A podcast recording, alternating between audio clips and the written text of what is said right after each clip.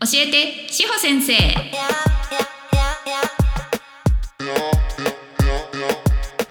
この番組は女性用風俗で働く方たちと興味がある方たちが楽しく心地よく関わっていただくために講師と運営の両経験がある私が超個人的見解で惜しみなく情報をだだ流しし女風業界をまるっと盛り上げたいラジオです。はいこんにちは。私志保先生でございます。皆さんいかがお過ごしでしょうか？今日はですね、えー、まずリスナーさんからいただいた素敵なご感想からですね、テーマにつなげていきたいんですが、本日のテーマ、女風店の選び方についてお話をしていきたいかと思います。ではまずいただいたご感想から紹介をさせていただきます。志保先生、こんにちは。今、仕事をしながら聞き流して、あ、聞き逃していた回、生とエロと解釈の違いについての回ですね。を聞いていました。信頼関係のお話ものすごくこう共感しました。自分の話になってしまいますが私がセラピストさんを選ぶ時に一番重視しているのがこの人は信頼できるかどうかなんです。会う前にそれを見極める手段の一つが DM だと思っていて私は DM である程度の会話をしてこの人ならと思えたセラピストさんとしかお会いしてないですなので実際に会ってみてなんか違ったなーっていうことが一度もないです。これは私の見極める目が確かだっていうのもあるんですけど、自分で言う、かっこ笑い。まだ会ってもいない、どんな人かもわからないお客さん、かっこ私に対して心を開いてやり取りをしてくれるセラピストさんの人間性が見えるからだと思うんですよね。逆に言えば挨拶の DM だけでこれはないなって思わせるセラピストさんもいますよね。本当に私の女風ライフのキーワードは信頼関係なので、志保先生の口からその言葉を聞けたのが嬉しかったです。と仕事サボって DM しちゃいました。という DM をいただきました。ありがとうございます。はい。そうなんです。これちょっと前にね話しました生徒エロの違いっていう回の方もね合わせて聞いていただけたらと思うんですけれども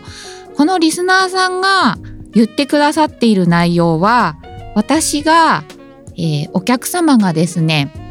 えー、セラピストさん選びお店選びする上で一番のポイントだと思っているところを抑えていらっしゃるのでこれは失敗しないやり方ですよねっていうのをすごく思ってます。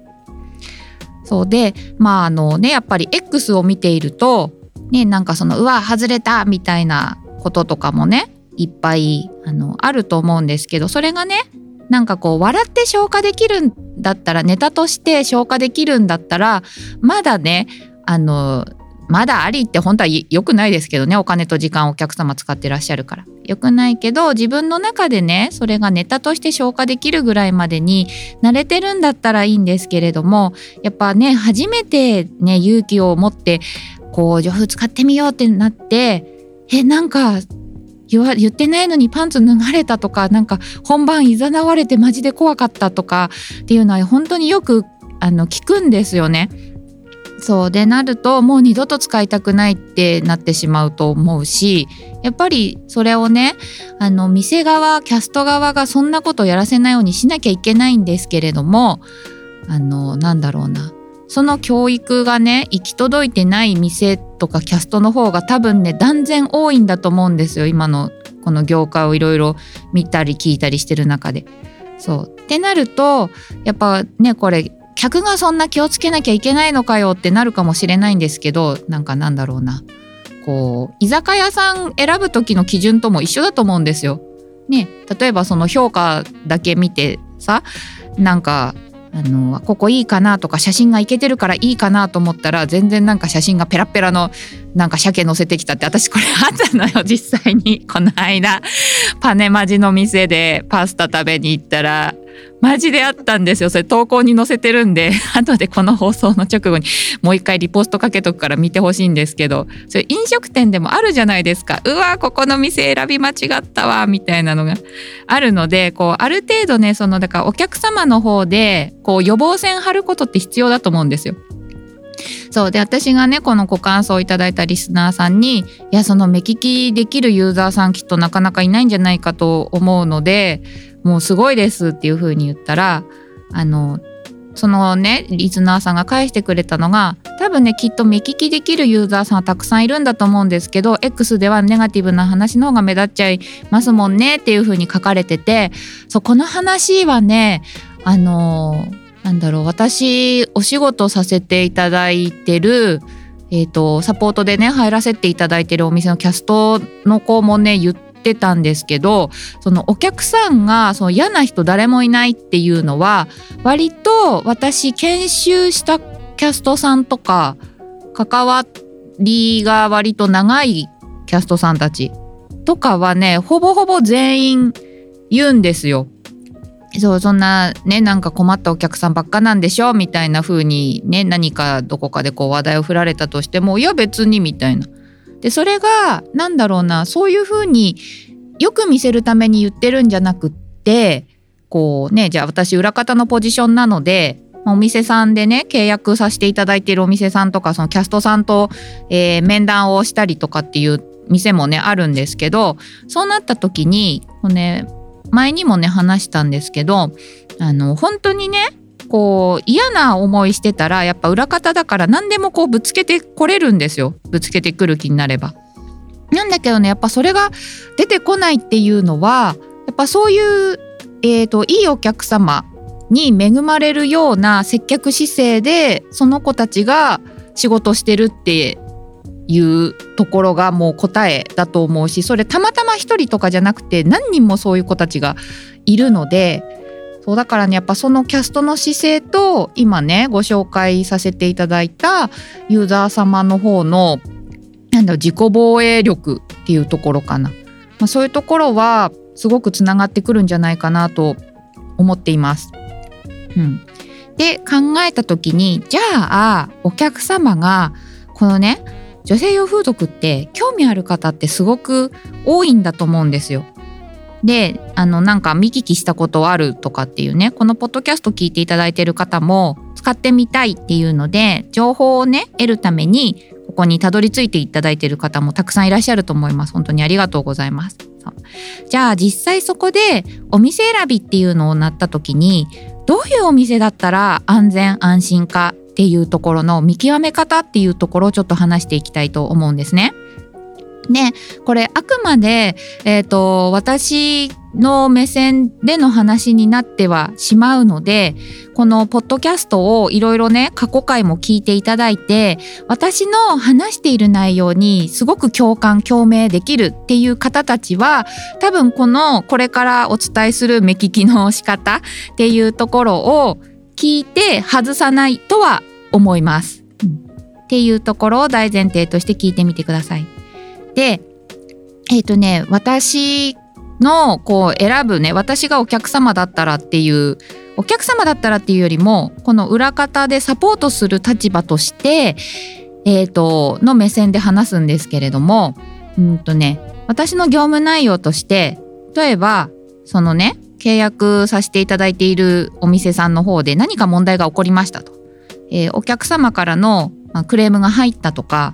あのなんだろう誹謗中傷とかでちょっとこうバッシングされるような、えー、ことになってるっていう時にそのね、えー、ネガティブな要素が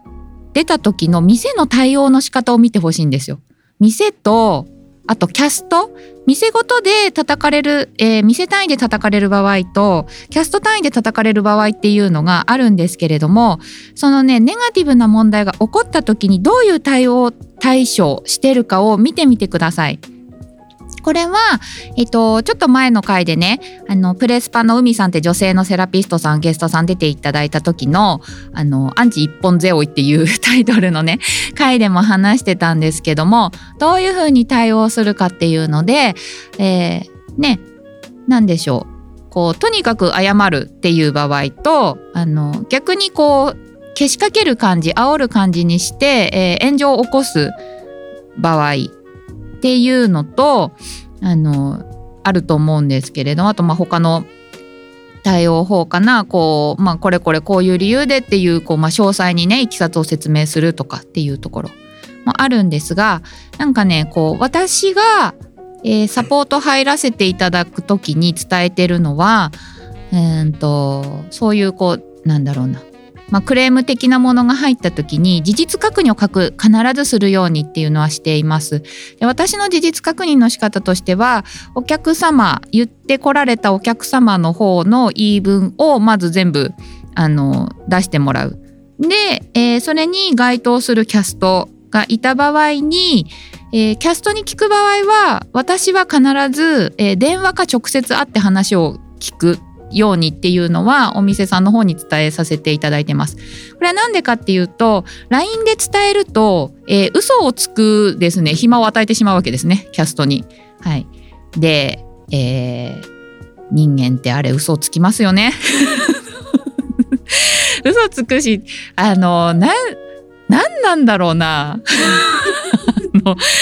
ななんでそのすぐバレる嘘つくかなみたいななのはねあるんですけれども、えー、そのね嘘をもう絶対あ自分が嘘ついてました申し訳ありませんっていうあの自白させるところまで、まあ、持ってくんですよ私。やる時にね。そう。でまあそうなった時にほらなんだろうな。こっちがね本当に悪いことしてて、えー、もう0100ぐらいで店とかキャスト側に非がある場合っていうのは本当にもうお客様に謝るとか場合によっては返金対応するとかっていう風にねあのなってくるんです。なんですけどこれね例えば、えー、女性の方からのねクレームっていうのはあの事実である場合とあの感想文である場合があるんですよ。ごめんなさいちょっと嫌な言い方してるかもしれないけどそう。で、えー、感想文っていうのはね何だろうな。自分がこれだけひどい目に遭ってます。っていうのを羅列していて自分にとって非があることは言ってこないんですよね。そう。なんだけどそれもね大体文章の書き方でわかるので、えーと、そこの事実関係っていうのを追求していくっていうところで必ずもうお客様のご意見と、えー、キャストの意見っていうのを双方を中立の立場で聞くっていうのはあのやるようにねしています。うん、なので、まあ、そうなった時に、えー、店がねじゃあ0100で事実関係も、えー、確認していないのに0100でお客様に謝ってしまう店っていうのであればキャストを守る気がないんですよ。お客様の言いなりになっている店なのでこれはあのうまく回ってない店の特徴ですね。数字的なところで言った時にあの売り上げうまく立ってない店の特徴でその事実確認していないのに100%謝ってしまう場合っていうのはそうですしただそこはまだねお客様を大事にしようっていう姿勢自体はあるっていうので見受けられます。うん、ただ多分ねそのキャスト管理マネジメントがうまく回ってないはずなのでその店は何が起こってるかっていうとおそらくねキャストの在籍率がすごい短いです。3ヶ月から半年で辞める子たちが多い店じゃないかなとは思う。ただねそれは、えーと、初めてこの業界使う方だとちょっと見極めにくい在籍率についてはね。とは思うんですけれどもまあ新しいねお店探そうかなっていうすでにユーザーさんでね探される場合とか一つの指標になるかなと思います。で、えー一番やっぱりこうサービス内容として不安じゃないかなっていうのは煽る問題があった時にそこを煽る感じのやり方をしているキャストさんなんですけれどもえっ、ー、とねどの位置の人が煽ってるかっていうのは見た方がよくて、えー、フォロワー数とかそのねキャストの経歴キャスト歴どれぐらい何ヶ月何年の人なのかっていうところで見てあの例えば本当にこうなんでしょうね。まあ女風会だと1000フォロワーがあの一つ指標かなと思ってくるんですが1000以上フォロワーさん持ってる方で、えーまあ、少なからず1年以上キャストの歴がある方っていうところで、えーと、お店の、まあ、その店の看板代表クラスとかのレベルの方がもし、えー、煽るような返し方をしているとしたら多分それはその店の方針がそれですね。そうでそこで何をしてるかっていうとお客様のせんえっ、ー、とごめんねワードがあんまり良くないかもしれないけど分かりやすく言うと,、えーと、選別に当たることをしてます。でどういうことかっていうとあのうちの店はあの僕はこういう方針でやってるからこれが合わない人は来なくていいよっていうところで振り分けてます。でそれなんでそれできるかっていうとそれぐらいもうすでにお客様持ってる人なんですよね。お客様とかファンの方を強く持ってるっていう人はそこまで強く言えると思います。そうだからそれを見てあのなんだろうなそれを見てね自分がえこういうこんなはっきり言う人なんだえかっこいい素敵って思ったらその人に入ってみていいと思うしえこういうような言い方するところはちょっと怖いなって思ったら入らない方がいい。そうでそれはもうブランディングなのでそれぐらいこう歴が長い方とか知名度ある方が言ってるっていうのはあのそういう売り方だからそこの一貫性があるっていうところで自分がちょっと不安もやっとするいいかと思ったけど合わないかもって思ったらそこはやめた方がいいです。そうっていうところ。で、えーと、これは私のやり方になるんですけれども、えーと、私が実際、えーと、仕切っていたお店もそうですし今そういうお店はないですよ。あの全部あの外部ポジションでアドバイスさせていただくような形になるんですけどもお伝えしているのはその問題が起こった時にね、えー、他店さんの問題とかでそういうのがあった時にそのね炎上に乗り乗るようなことで発信をしないでっていうのはすごい言ってます。そう。やっぱなんだろうな。あの他人のふんどしで相撲を取んなよっていうとこなんですよ。でこれってもうほんと接客姿勢につながるところ。だからあの私はいつも、えー、言っているのはなんだろうな。こうなんか問題があったネガティブな問題があった時にそれに乗っかるとかねなんかバカにして笑いを取るようなやり方ではなくてもう全然関係ないところでわちゃわちゃ楽しげにやってるお店っていう見せ方をしたいんですよ。そうでそれをやるとね何が起こるかっていうとそのやっぱお客様がねこうギスギスするようなことがね格段に減ると思います。うん、それはなんか何件か実際見ていてのことだしでそれってね昨日今日で作れるわけじゃないんですよ。やっぱある程度何ヶ月数ヶ月単位でその店の雰囲気って作っていくものになるからそういう何かね問題が勃発した時にねどういう収め方をされているかっていうところは一つの指標かなというふうに思っています。そうであとはね結構私がそのまあ、SNS とかのね添削入らせていただいた場合に、えー、まあ実際にねあこの人はこの書き方してもいいかなっていうところで助風がね初めての方も安心して来てくださいねっていうのをあのプロフィールとかにねあの書いたり投稿の中にね書いていらっしゃる、えー、キャストさんセラピストさんもいらっしゃると思うんですけれどもそれもね何だろう集客のために あの書いてるだけの人も世の中にはねいると思うから、えー、そこの見極め方なんですけどそれをねプロフィールにじゃあ助風初めての人も安心してきてねって書いてた時にその人のね写メ日記とか X のポストとかの投稿のねあの文章のね書き方っていうか文章から受ける印象のところをあの見てほしいんですよ。そう言葉のその使うキーワード例えばね、私もポッドキャストでこう話しててごめんなさいこれ嫌な言い方かもしれないけど分かりやすいから言いますねっていう、えー、一言添えて言ってることとかあるんですけれどもあのそういうのってねこの言葉を選んだら嫌かなっていうところとかの感性を持ってるかどうかっていうとこ。そう。だから先に紹介したリスナーさんからのユーザーさんからの、えーと DM で会話をある程度してもやっとしない人に入るっていうのはこれはもう本当に間違いないと思う。そう。で大体失敗する場合って見た目の好みだけで選んじゃったりとかね。してる場合とかだと思うから、うん、なんかそういうところであとね店のアカウントでなんだろう日本語正しく使えてるかとかね。それはマジで本当に嫌でしょ。だってあの頭悪い自分よりも頭悪い人にお金払いたくないはずなんですよ人間はね。そうそうそうそう。うん、だからそういうところでちょっと何かもやっとするかなって思ったらそこは使わないっていうのがもう一つの指標。だからそこはもうほんと自分のもうビリーブユア違和感ですよ。そう自分の違和感を信じて違和感がない人に入られてみてください。そう。あとはねこれ、えー、私がこの志保先生っていうキャラクターのアカウントの運用してる中であのいいねをねたまに女風のセラピストさんで、えー、ごくごくたまになんですけどつける時があるんですがあのそれはね面識あるなしにかかわらずこの人の言っていることは信用できそうだとかあの思う方だけこう私のねポッドキャストのリスナーさんたちがあのこういうセラピストさんの存在気づくといいなって思ってたまにいいねをつけさせていただく場合があるので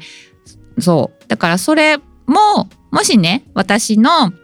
この話を今日聞いてこれがねこの基準が信頼できるかなって思った方たちはなんかそこも参考にもしかしたらなるかもしれないです。はい、っていうような感じでこんなとこ感じで今日は答えになっておりますでしょうか。質問やご感想は概要欄に貼ってあるフォームからお送りください。えー、各種 SNS フォローもよろしくお願いいたします。それでは皆さんが女風ライフを楽しめますように。